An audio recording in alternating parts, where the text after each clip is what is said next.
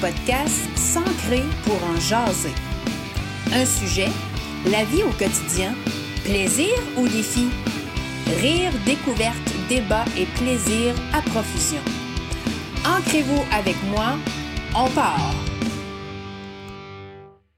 La législation canadienne sur le cannabis a fait couler beaucoup d'encre depuis sa sanction en 2018, autant sur les lois fédérales que les lois provinciales ici au Québec. C'est ce qui m'a amené à avoir le goût d'aller sur le terrain pour comprendre vraiment comment ça fonctionne pour l'obtention des permis, pour voir les installations et tout ce qui vient avec les demandes de Santé Canada et surtout pour démystifier les clins-clins chimistes de garage, sans jugement bien sûr, mais surtout pour comprendre le fonctionnement derrière tout ça et les motivations des entrepreneurs. Sumo Cannabis, entreprise ici à Trois-Rivières, produit principalement pour deux fournisseurs.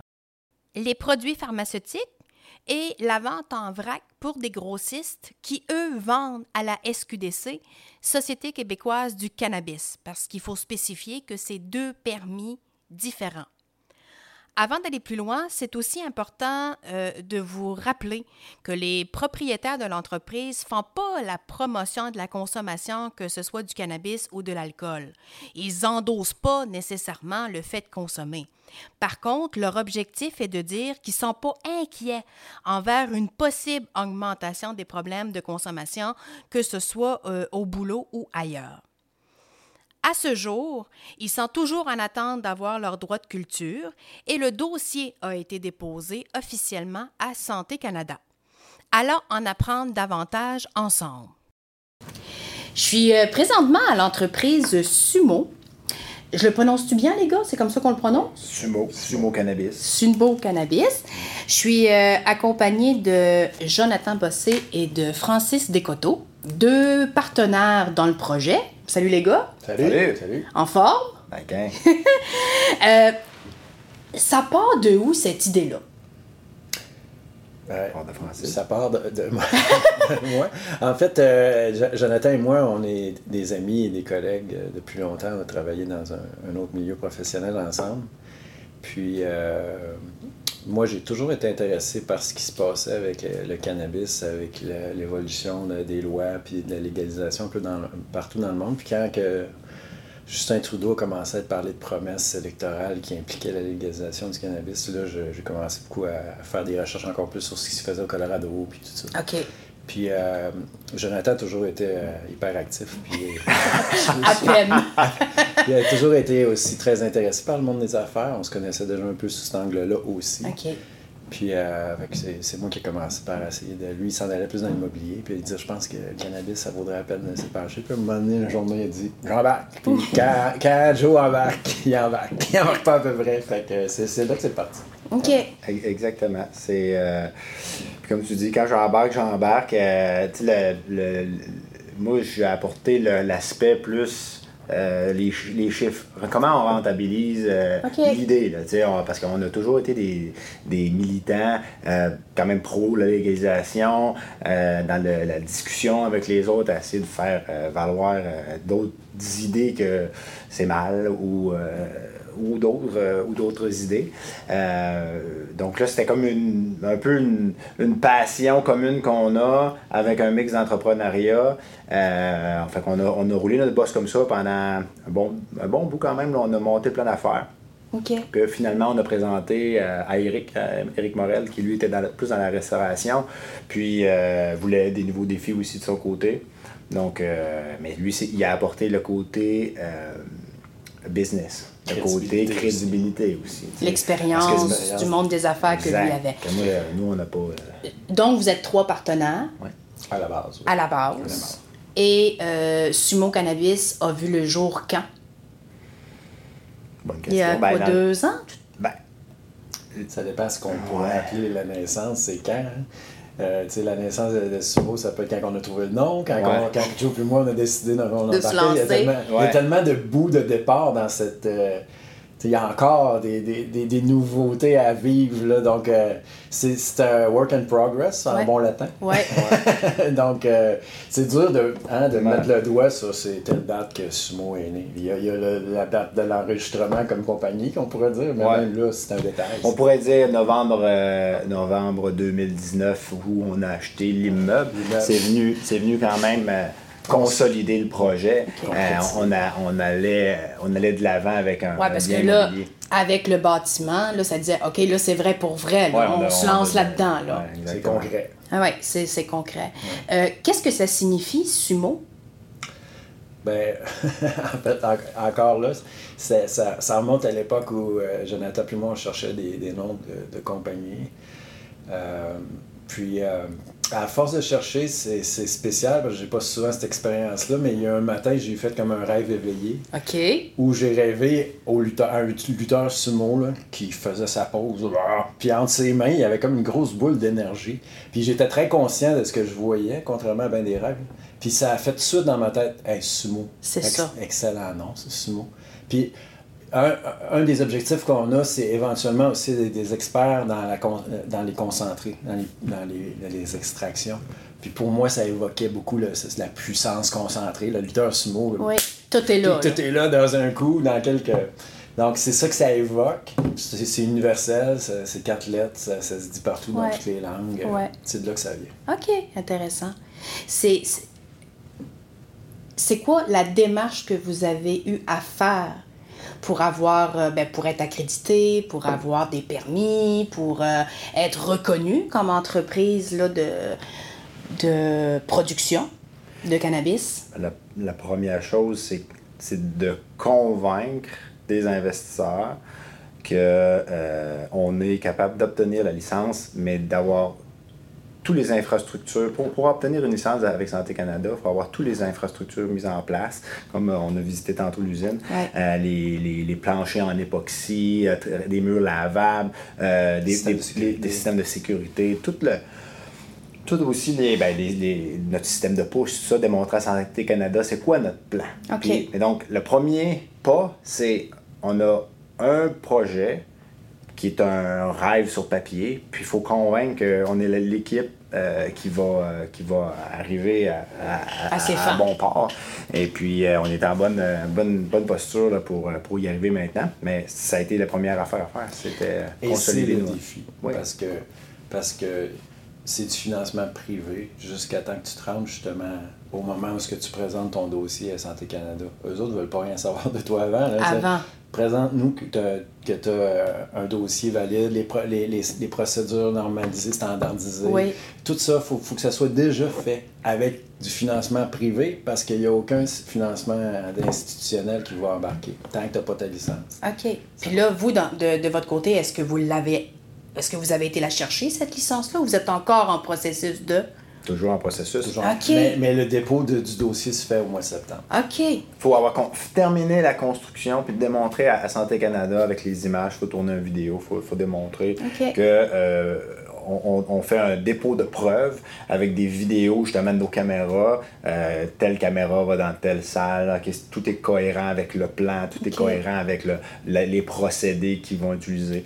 Pour, question, question de, de, de standardiser la chose. Puis une fois qu'on une fois qu'ils obtiennent notre dossier, là, ils nous permettent de produire.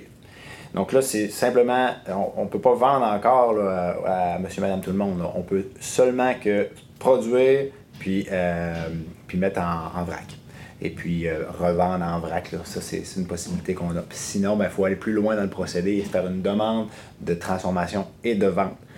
C'est un très long processus. Puis, même pour ajouter là-dessus, la première fois qu'on nous autorise à avoir du cannabis dans, notre euh, usine, c'est pour faire des, tests, des, batch tests que les autres vont analyser. Puis là, c'est conforme, là, on a le droit de vendre en vrac. Donc, comme dit Joe, il y a beaucoup d'étapes. Puis, euh, ça me rassure d'entendre ça, les gars, parce qu'au début, quand on a entendu parler de la légalisation, puis on entendait des entreprises à gauche et à droite qui faisaient la démarche pour obtenir les permis, la pensée populaire souvent disait ah ben n'importe qui va pouvoir avoir ça puis ça va être tout tu sais on l'a entendu ça dans les médias et, et autour des tables de, cuisine de beaucoup de familles donc euh, je trouve ça vraiment intéressant que vous preniez le temps de l'expliquer parce que en fait c'est des milliers de dollars qui est investi avant même de savoir si le projet va vivre avec Santé Canada. Donc, c'est, c'est pas n'importe qui qui se lance dans cette opportunité d'affaires-là. -là, c'est ce qu'on comprend. De un, et de deux, euh, même si quelqu'un euh, qui aurait un casier judiciaire, mais qui aurait beaucoup d'argent, ou qui, euh, oui. serait, ben, on pourrait dire qu'il serait capable quand même, mais ben, juste pour vendre à la SQDC, il faut, faut que ton dossier soit soumis à l'UPAC, puis à l'OMP, puis donc il y a bien des... Puis même à Santé Canada, ils font des vérifications de tous les, les postes clés de Ouais. l'entreprise avec la GRC. Donc le background judiciaire est aussi... surveiller au peigne fin. Donc, ouais, ça prend de l'argent.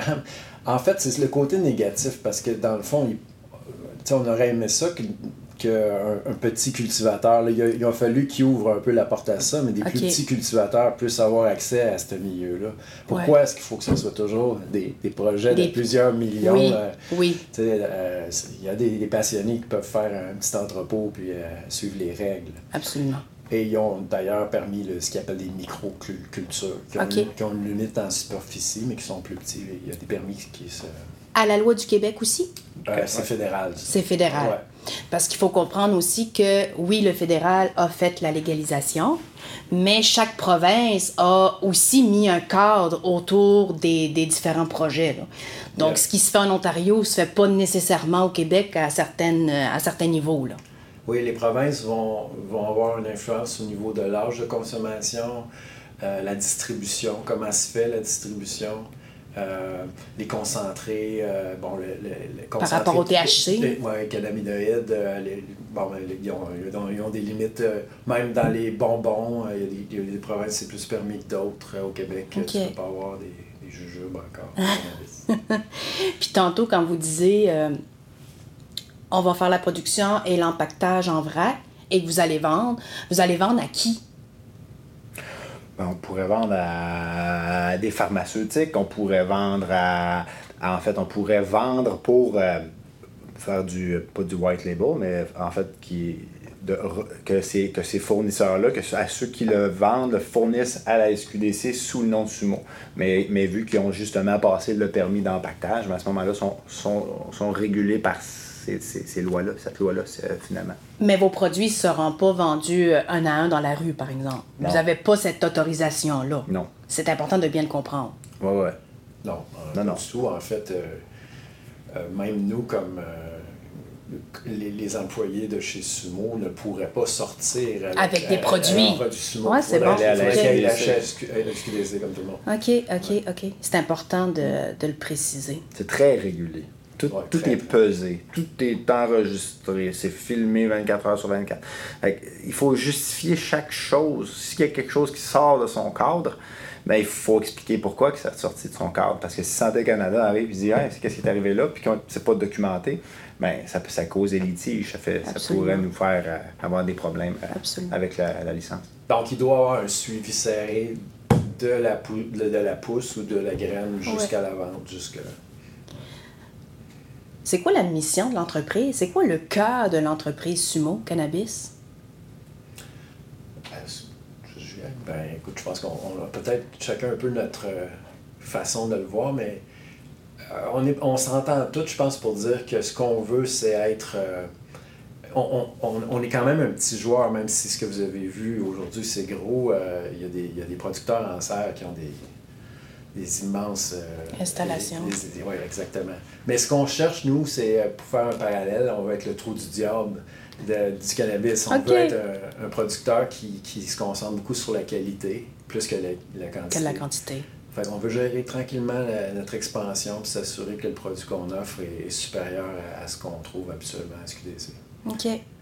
Puis c'est- c'est un objectif qui est atteignable parce que justement, les, les entreprises qui ont beaucoup de surface de culture, nous ont de la misère à justement avoir un contrôle sur Cette cette qualité-là. Ouais. OK. pas juste dans la culture, mais aussi dans toutes les étapes après, le séchage, le, curage.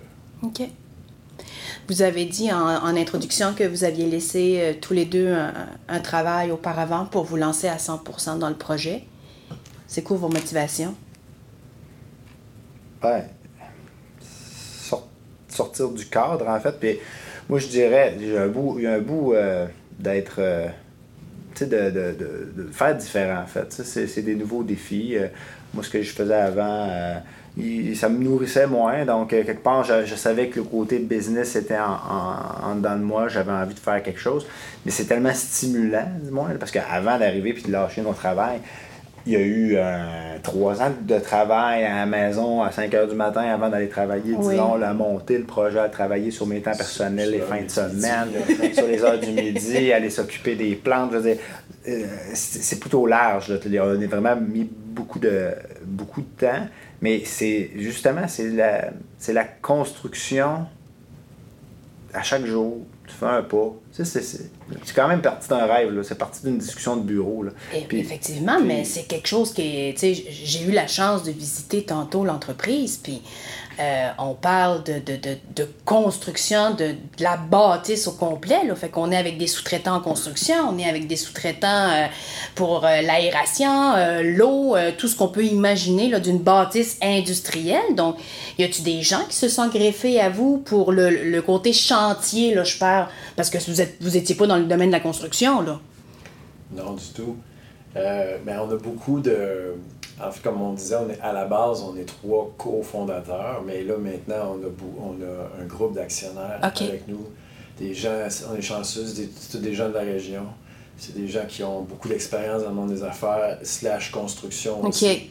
Donc, euh, avoir des, des, contacts pour. Euh, et on en a plein maintenant, euh, chose que moi et Joe tout seul, on n'aurait jamais été. fait à un moment donné, tu te rends compte de, de toute l'ampleur que ça a pris. c'est assez. Puis pour finir sur ta question, oui. ben, pour faire un lien avec ce que Joe dit, moi, effectivement, c'est tout cet aspect de créativité. On crée à chaque jour quelque chose, qu'on met un peu à notre. À, votre couleur. À notre, couleur. Il y a ça, puis il y a le, le côté euh, je pense pas que Joe et moi, on serait parti une entreprise de portes et fenêtres. On n'a rien contre les portes et fenêtres, ça en prend, mais, mais euh, je veux dire, il y a l'aspect de c'est historique, ben euh, c'est faire partie là, des pionniers qui, qui rendent ça à la lumière, hein, qui sortent de l'ombre le cannabis pour travailler à ça, collaborer à, à ce projet-là, c'est bien stimulant parce que ça peut nous amener ailleurs à, plein d'autres choses aussi. Complètement. exact. Qui, qui, ont été un peu vos, vos modèles ou, ou, bien vos inspirations euh, dans vos discussions d'heures de dîner, justement, là, il y a 3-4 ans? Là, euh, est-ce qu'il y a d'autres entreprises dans le monde qui avaient déjà l'avance un peu sur euh, ce monde des affaires-là, puis qui vous ont inspiré un peu? Dans le cannabis? Oui. Ben, moi, personnellement, quand j'ai commencé à, à fouiller là-dessus, ben, c'est différentes compagnies que là, c'est une autre chose qui m'émerveille, c'est que là, 5-6 ans, quand on regardait ça, déjà, j'avais cerné, on avait cerné des compagnies qui nous intéressaient, puis là, on voit leur nom ici dans notre cas. oui, ça, c'était motivant. Mais euh, par rapport au cannabis, euh, oui, ben, il y a des pionniers dans, dans, dans, le monde du cannabis qui fait, fait longtemps qu'ils travaillent pour la libération et la légalisation du, du, cannabis. Il y, en, il, y en a, il y en a plusieurs. Mais je dirais que le, Colorado était le, le, premier État vraiment à, à ouvrir la voie. Puis ils sont, ils sont encore euh, des, des, références pour la génétique, pour la technologie, pour un paquet de choses. OK. C'est tellement large ce, domaine-là. On peut avoir de l'information d'un euh, d'un puis d'un autre, dans le fond. Et puis, je pense à Bubbleman qu'on a suivi à Church pour longtemps euh, pour se faire une idée. Finalement, on a, on a forgé notre, notre, euh, notre, notre, culture à force aussi de débattre, à force de, de discuter, d'écouter la, la, peur des autres, de regarder c'est quoi qui dérange finalement, c'est ça. Parce qu'on est d'accord. On est d'accord sur, sur bien des affaires avec tout le monde là-dessus. C'est mais, mais c'est quoi qui. Qu'est-ce qui accroche quelque part? Qu'on se mette d'accord avec le monde. Euh, puis discuter, c'est une force qu'on a, de, de, le côté social, le côté euh, humain. Là, euh, je dis vague, mais tu sais, c'est. Ouais, tantôt, quand, quand on revient, ben, c'est l'équipe. L'équipe aussi, là, tranquillement, on engage une QAP par exemple. Avec, avec Cynthia, on travaille la qualité, tout ça. Mais elle, a tout son bagage de consultante en alimentation. Fait que, mais, euh, donc, donc, Sumo, quand on parlait de la naissance de Sumo, ben, ça, ça renaît un peu quand Cynthia arrive. Puis quand Daniel, notre master grower, arrive avec ses idées, ses nouvelles idées, bon, ben là, on le fait plus de la même manière. Fait que Sumo évolue avec l'équipe. Fait que c'est- Avec les gens. Cette création-là, mais c'est pas, pas juste nous autres. tu sais, ça, on peut, personne ne peut dire que c'est lui qui est responsable de Sumo. C'est vraiment la synergie de tout le monde autour de la table qui permet d'aller chercher le meilleur du produit qu'on veut, qu'on veut livrer. là. Exact. Euh, mes prochaines questions sont un peu plus d'ordre d'opinion. Puis ça fait quelques fois que tu en fais, t'en fais référence, Jonathan. Est-ce que, euh, est-ce que vous avez le goût de me donner votre opinion sur les sujets, justement, que ça a été plus difficile, autant avec les amis, la famille, de dire, ben voyons donc, tu sais, tu vas pas te lancer là-dedans, ça n'a pas de sens, euh, c'est dangereux, Ah ouais. ça vous tente-tu d'aller là Ben oui, ou... pas de euh. OK. Moi, j'ai pas de problème avec ça. Toi? Ben non, ben non, pas pantoute. À la base, euh, puis euh, Joe puis moi, on a pas mal la même opinion là-dessus. À la base, on fait toujours, la- on, on revient toujours, on se compare toujours à l'alcool. Puis si vous faites, euh, puis c'est pas nous qui inventons ça, si vous faites un peu de recherche sur les études, l'alcool, ça fait toujours partie des trois drogues les plus dangereuses qui sont consommées. Puis il y a 80% des Québécois qui en consomment de l'alcool. Euh, Qu'est-ce qui ferait que ce serait un problème que quand quelqu'un va sur son heure de dîner prendre une bière? Ça serait un problème selon le comportement qu'on voit cet individu-là, l'employeur, euh, l'employé, pardon, s'il revient de son heure du lunch, puis il Ouais. puis il a de la misère à aligner deux mots, c'est un problème. S'il a pris une bière, puis il va de travailler après, il n'y a personne qui va l'achaler. Le cannabis, on voit ça exactement pareil.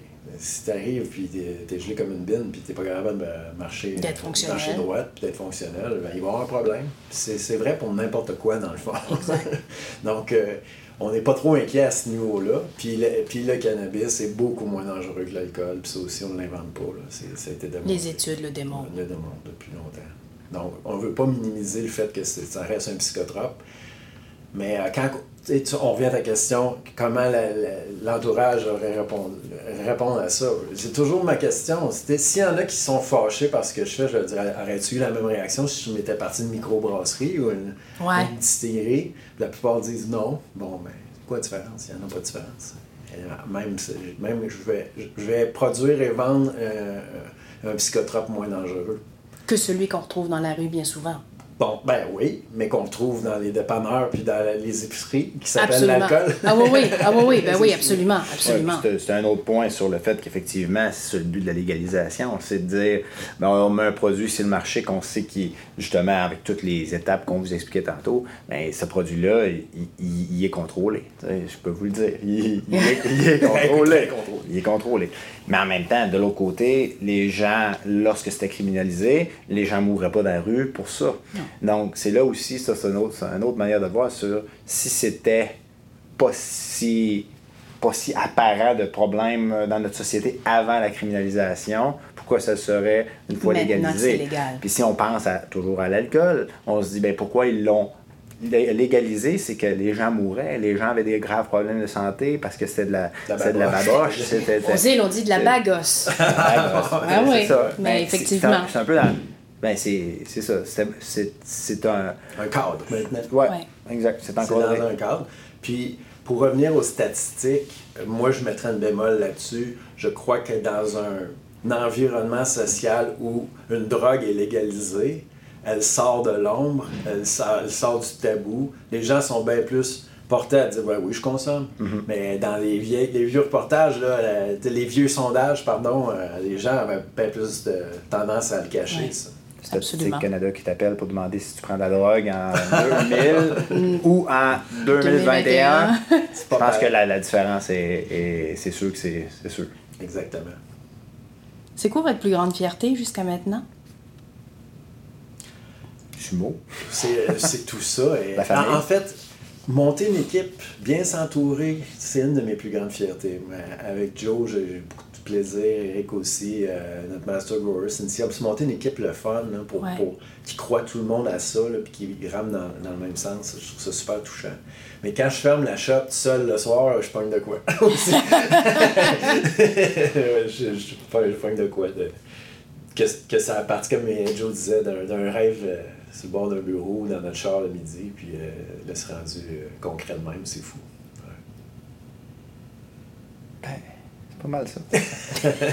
Ça, c'est le- c'est le- c'est l'accomplissement. C'est le. Ben, mais c'est au- aussi. C'est que quand c'est comme un enfant. Ouais. Dans le fond, un enfant, tu- ton enfant, tu le vois pas grandir. Il grandit. Tu le sais qu'il grandit. Tu regardes des photos, tu dis, hey, il a grandi. Mais tu le vois pas grandir. La ma tante, quand elle arrive là, une fois par année, ah, elle est bien grandi. Fait que c'est un, un peu. C'est un peu ça ce qui. Moi, c'est m'épater sur le fait que c'est assez incroyable. On part de. De, de, de, gens là, euh, d'un niveau modeste, là, disons, qui, finalement se trouvent euh, des, des- des plus grands partenaires que nous autres pour arriver à là. Euh, puis de dire, waouh, je, je le, je, je le fais, je l'ai fait, c'est fait, on a une usine, on est, en- on est presque en, en train de produire, mais chaque jour que je le fais, c'est pas extraordinaire, c'est une journée au bureau, si on veut, c'est une journée normale au bureau. ouais. Fait que ça, ça c'est ça, c'est assez épatant parce que moi, au début, quand j'ai commencé à m'intéresser à la mise en action dans l'entrepreneuriat, c'est fait un pas. Le fond, c'était tout ça, les vidéos que je regardais, là, comment qu'on part en affaires, comment. Ouais. Fait le premier pas. Fait le premier pas. Puis finalement, c'est ça. C'est- ça, Sumo. C'est un premier pas, un premier pas, une discussion, un premier pas avec Eric. Il embarque d'autres pas avec d'autres investisseurs. Et on en a fait des. de l'engagement. On en a fait des pitchs, on en a fait des, des, des- des présentations justement pour trouver notre, euh, notre financement, mais ça a été des pratiques, ça a été des. des- on, on devenait meilleur. ouais, mais des, des échecs qui devenaient, bon, mais comment on s'améliore à Exact, chacun de nos, euh, nos pas. Fait que c'est tous ces pas-là. Êtes-vous d'accord que c'est un peu la clé du succès jusqu'à maintenant de ce que vous avez réalisé? Ouais, c'est clair, oui.